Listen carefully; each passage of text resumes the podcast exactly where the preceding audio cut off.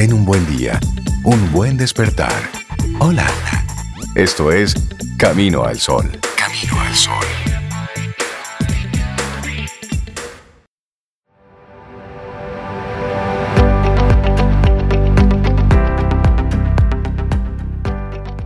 Y seguimos con el tema de ser realistamente feliz. Y esta próxima frase viene de Marilu Henner y dice, estar en control de tu vida y tener expectativas realistas sobre los desafíos de tu día a día son la llave para el control del estrés.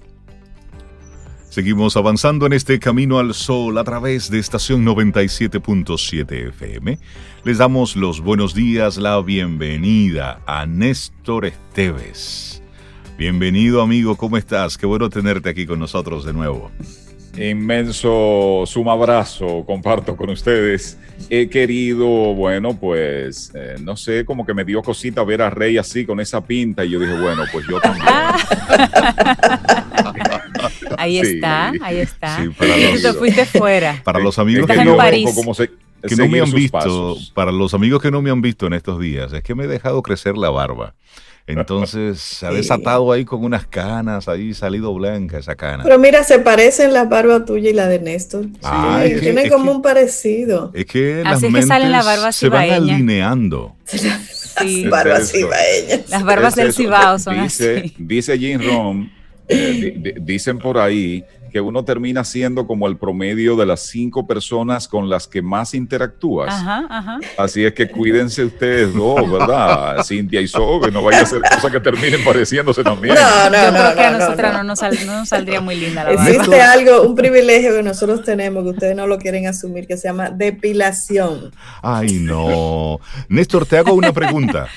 Te hago una pregunta temprano. ¿Te animas a sacar cuentas? Vamos a sacar cuentas. Sí, con una simple revisión, con una simple revisión en el programa ustedes hoy, y ahora con mi llegada un poco se refuerza este asunto porque acepto el reto que tú me estás planteando, ustedes se la han pasado sacando cuentas.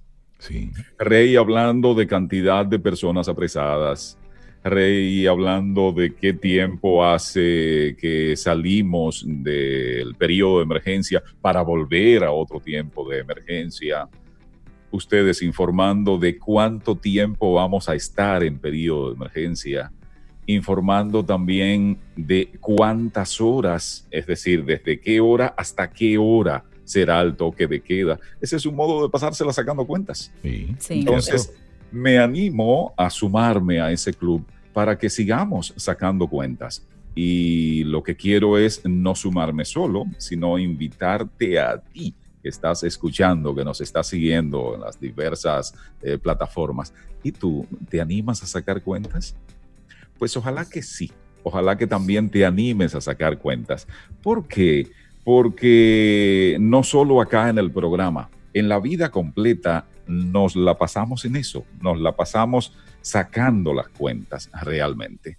Eh, hablando del tiempo, hablando de cantidades. Es más, se llegó a plantear en un momento determinado que las matemáticas son el lenguaje de Dios. Y por supuesto, cuando se hizo ese planteamiento, alguien se asustaba y decía, ¿cómo es esto que son el lenguaje de Dios? Entonces eh, sintió que había algo como de, sí, como de ofensa, ¿verdad? Al supremo creador.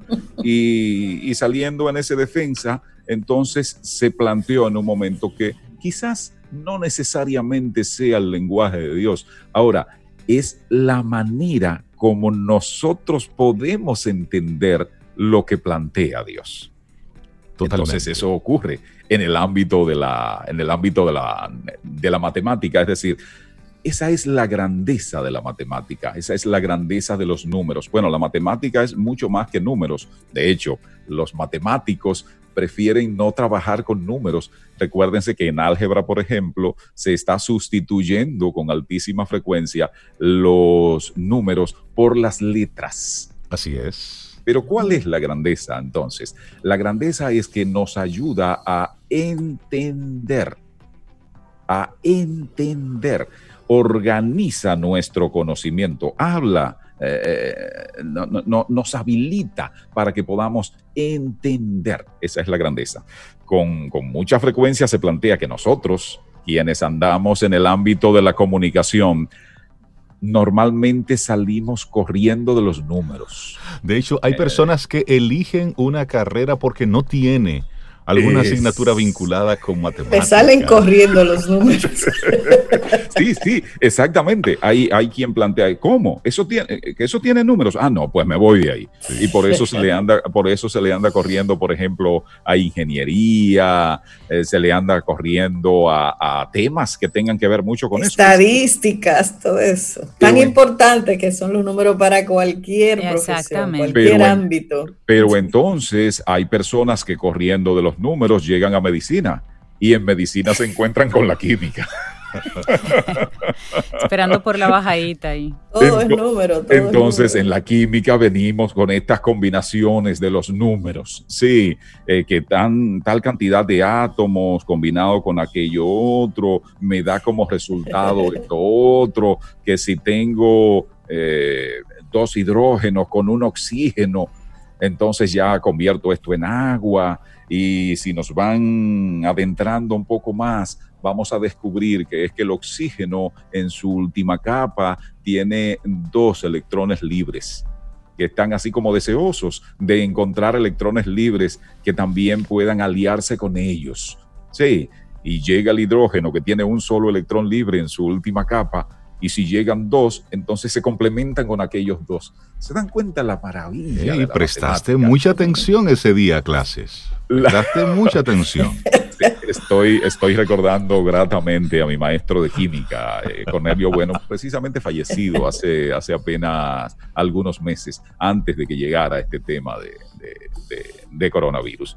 Pero bueno, ahora que menciono coronavirus, eh, COVID-19, precisamente es eso, en, torno al COVID nos la pasamos sacando cuentas.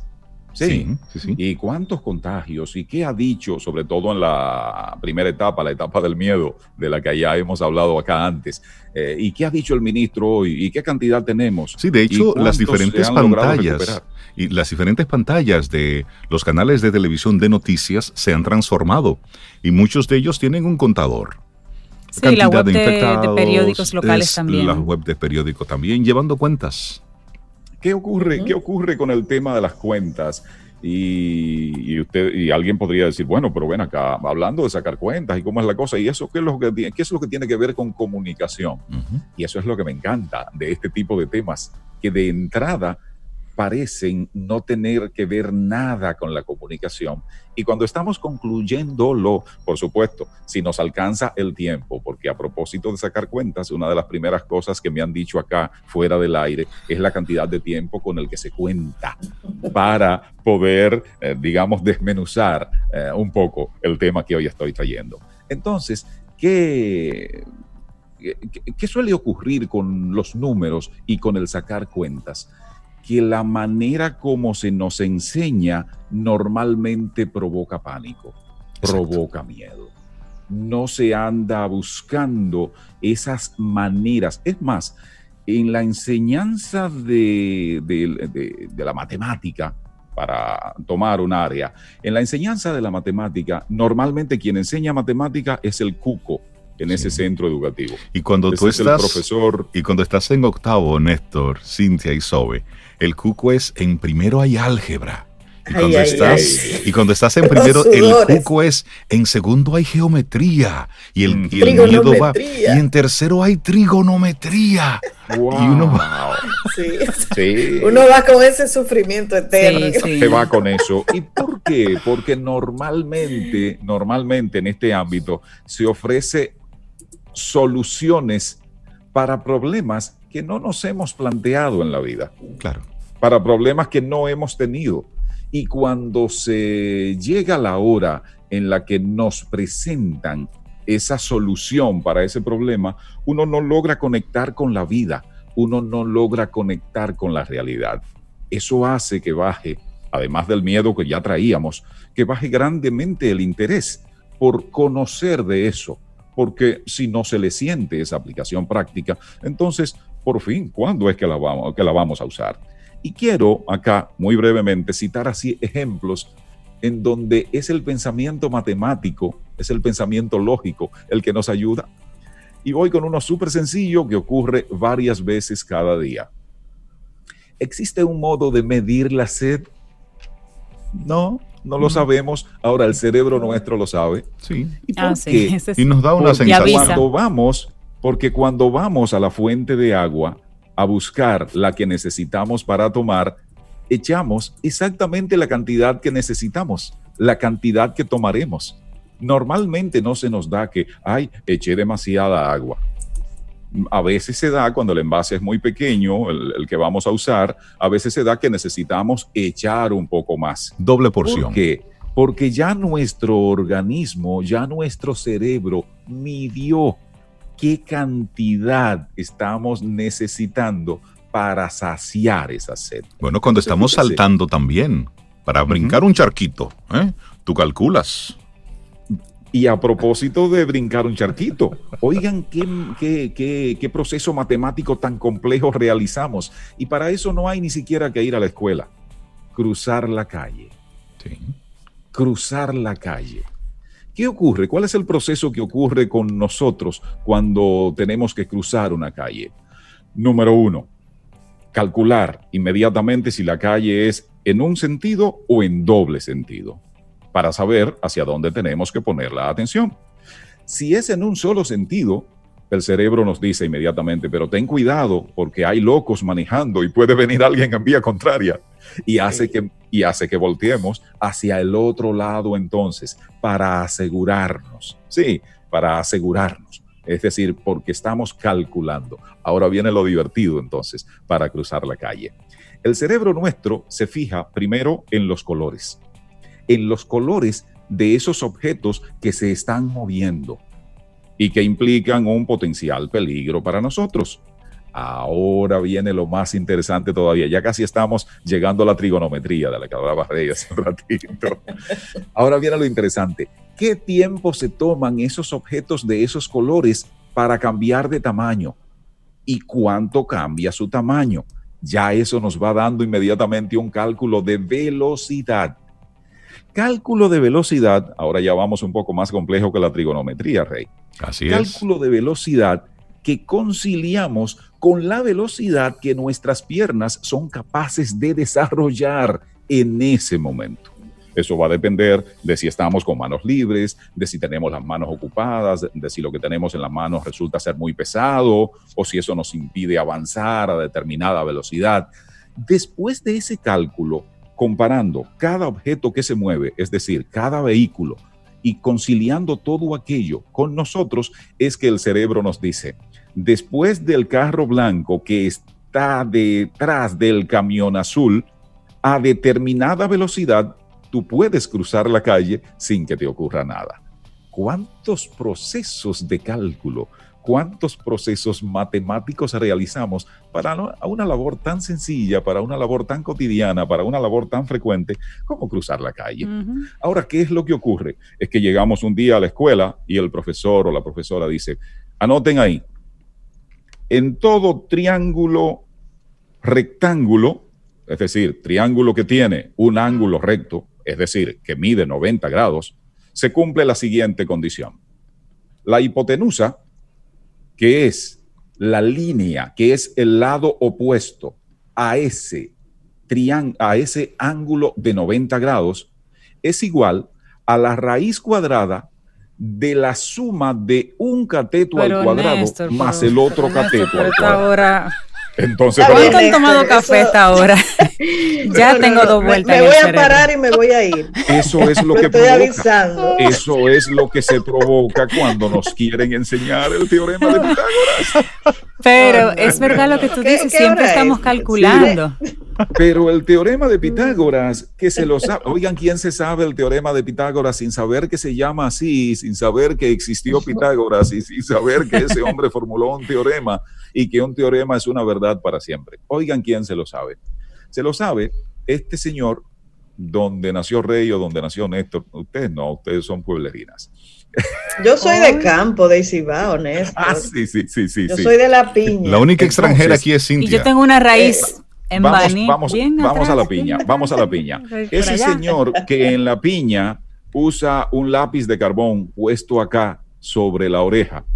Entonces, tiene además una escuadra eh, ni siquiera anda usando, bueno, sí, tiene una cinta métrica también. Tiene una escuadra, tiene una cinta métrica, tiene otros instrumentos para armar cosas. Bueno, es un carpintero, vamos a decirlo así. No estoy hablando del ave, estoy hablando del señor que repara o que construye casas. Ese señor se sabe y aplica, pero a la perfección, el teorema de Pitágoras, porque ese señor te marca un cuadro y sobre, sobre ese cuadro levanta una casa. Y ese cuadro es un rectángulo y es un rectángulo en el que cada uno de sus ángulos mide 90 grados. Entonces ese señor necesita que para que quede cuadradita la casa, él tiene que comprobar que las dos hipotenusas sean iguales, porque si no son iguales las dos hipotenusas, es decir, estoy hablando de las esquinas que quedan oblicuas, Exacto. de las esquinas que no son contiguas, que no está una inmediatamente después de la otra. Esas esquinas están unidas por un segmento de recta que se llama hipotenusa. Entonces él, el carpintero de la piña, para comprobar que la casa, que el cuadro donde va a levantar la casa está bien cuadrado, eso es lo que él hace, medir ambas hipotenusas. Realmente es eso lo que hace. Entonces fíjense cómo aquello que provoca ganas de salir corriendo realmente sirve para soluciones cotidianas. Y es ahí donde, donde hemos visto, por ejemplo, el éxito de algunos profesores de matemáticas en YouTube que se han convertido en la sensación de muchos estudiantes porque explican conceptos un tanto complejos desde la teoría, pero le meten a eso práctica. Y así los chicos ven desde esa practicidad, desde ese uso, qué significa tal o cual concepto. Hay varios profesores en España hay varios profesores de matemáticas que son exitosos, en Colombia también, que han utilizado una serie de conceptos muy complejos y lo han aterrizado de una manera espectacular. De hecho, de hecho, Rey, me, encontré un español, Eduardo, ahora no recuerdo su apellido, su segundo apellido sí me, se me ha quedado por lo simpático, por lo llamativo, además por cuánto va con él. Su segundo apellido es Cabezón. Y, él, y, él, se dedica a, Él es matemático, es un científico de la matemática, pero él tiene como esa pizca, ese sentido del humor. Y él tiene un canal de YouTube, se llama Derivando. Eduardo hacía una, un símil muy interesante. De hecho, lo usé para un escrito ahora reciente a propósito del reperpero armado con esto del método de Hon, eh, usado para escoger los diputados. Eh, Hon no era matemático, era, era sueco, era abogado y catedrático universitario. Eh, sin embargo, aportó un método que ha resultado muy en beneficio de sociedades democráticas, fundamentalmente, y fue la inspiración original de Hunt para eso, eh, fundamentalmente donde hay democracia, pero democracia parlamentaria, porque el método aportado por Víctor de Hunt justamente lo que hace es un poco conciliar la proporcionalidad con la representatividad.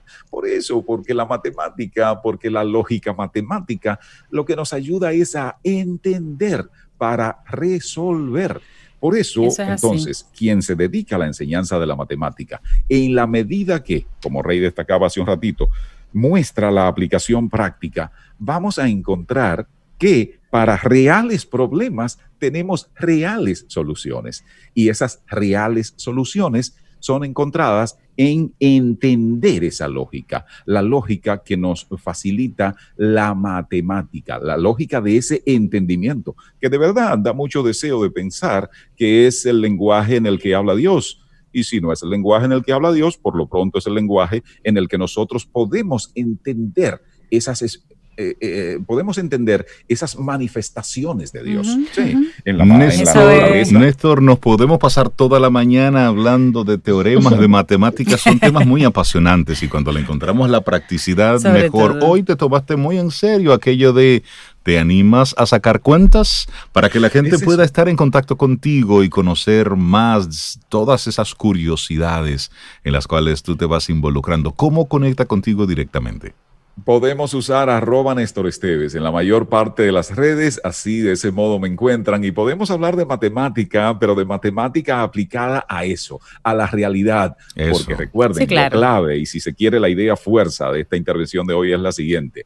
La matemática el pensamiento matemático, la lógica matemática, es lo que nos ayuda a entender. Entonces, después de entender, sigue lo siguiente, lo que aplica en la comunicación, entendernos porque si no nos entendemos, no vamos para parte. Para lograr propósitos individuales, colectivos, del tamaño que sea, para lograr propósitos es imprescindible que entendamos y nos entendamos. Entonces, para que nos entendamos, arroba Néstor Esteves en la mayor parte de las redes. Aquí hoy ya se venció el tiempo porque también esto opera con lógica matemática. Así es. Yo comparto con ustedes un inmenso abrazo. Un abrazo para ti, abrazo. Anótenlo en cuenta por cobrar, porque yo lo tengo anotado ya. Tú cuídate mucho y muchísimas gracias por tu tema. Un abrazote. Un abrazo. Gracias, Néstor.